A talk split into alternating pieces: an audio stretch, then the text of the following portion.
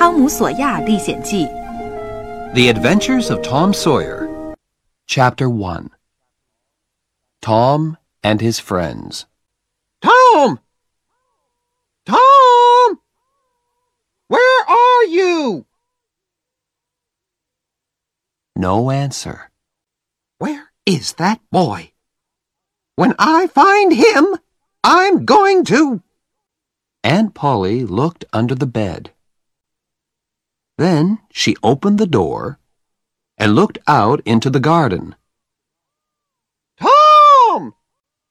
She heard something behind her. A small boy ran past, but Aunt Polly put out her hand and stopped him. Ah, there you are. And what's that in your pocket? Nothing, Aunt Polly. Nothing. It's an apple. I can see it. Now listen, Tom. Those apples are not for you. And I. Oh, Aunt Polly! Quick! Look behind you! So Aunt Polly looked. And Tom was out of the house in a second. She laughed quietly. Oh, I never learn. I love that Tom, my dead sister's child. But he isn't an easy boy for an old lady. Well, it's Saturday tomorrow, and there's no school. But it isn't going to be a holiday for Tom. Oh, no.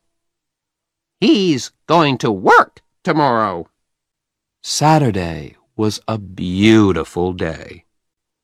It was summer, and the sun was hot, and there were flowers in all the gardens. It was a day for everybody to be happy. Tom came out of his house with a brush and a big pot of white paint in his hand. He looked at the fence. It was three meters high and thirty meters long. He put his brush in the paint and painted some of the fence. He did it again. Then he stopped and looked at the fence, put down his brush, and sat down. There were hours of work in front of him, and he was the unhappiest boy in the village. After ten minutes, Tom had an idea. A wonderful idea.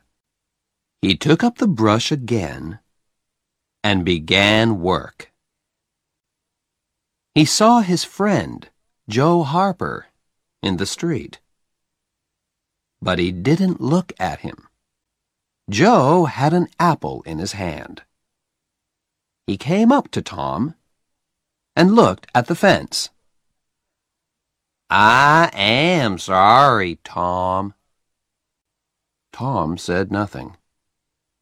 The paintbrush moved up and down. Working for your aunt, said Joe.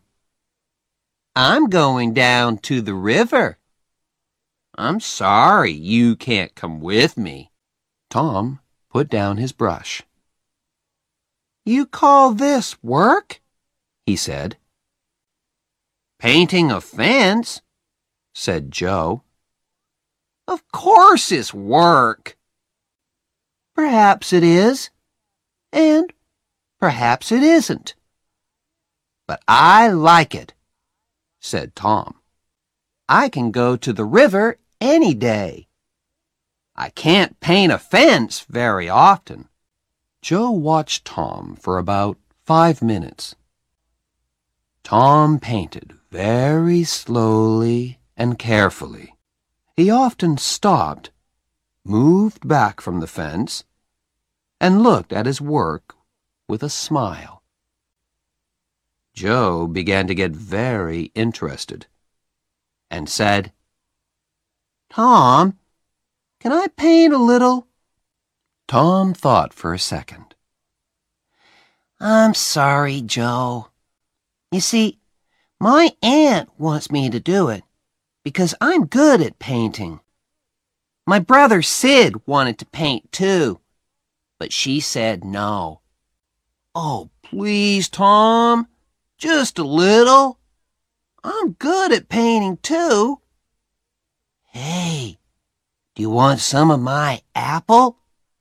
No, Joe, I can't. Okay, you can have all my apple. Tom gave Joe the brush.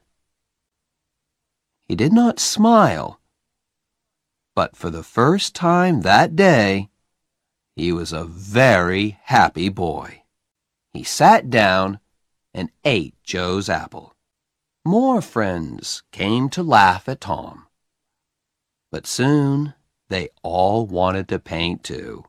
By the afternoon, Tom had three balls, an old knife, a cat with one eye, an old blue bottle, and a lot of other exciting things. He was the richest boy in St. Petersburg. And the fence, all 30 meters of it, was a beautiful white. He went back to the house. Aunt Polly, can I go and play now? Aunt Polly came out of the house to look. When she saw the beautiful white fence, she was very pleased. She took Tom into the house and gave him an apple. Well, you can go and play, but don't come home late. Tom quickly took a second apple and ran off. On Monday morning, Tom didn't want to go to school, but Aunt Polly got him out of bed and then out of the house. In the street near the school, he met his friend Huckleberry Finn. Huck had no mother, and his father drank whiskey all the time. So Huck lived in the streets. He didn't go to school. He was always dirty, and he never had a new shirt. But he was happy.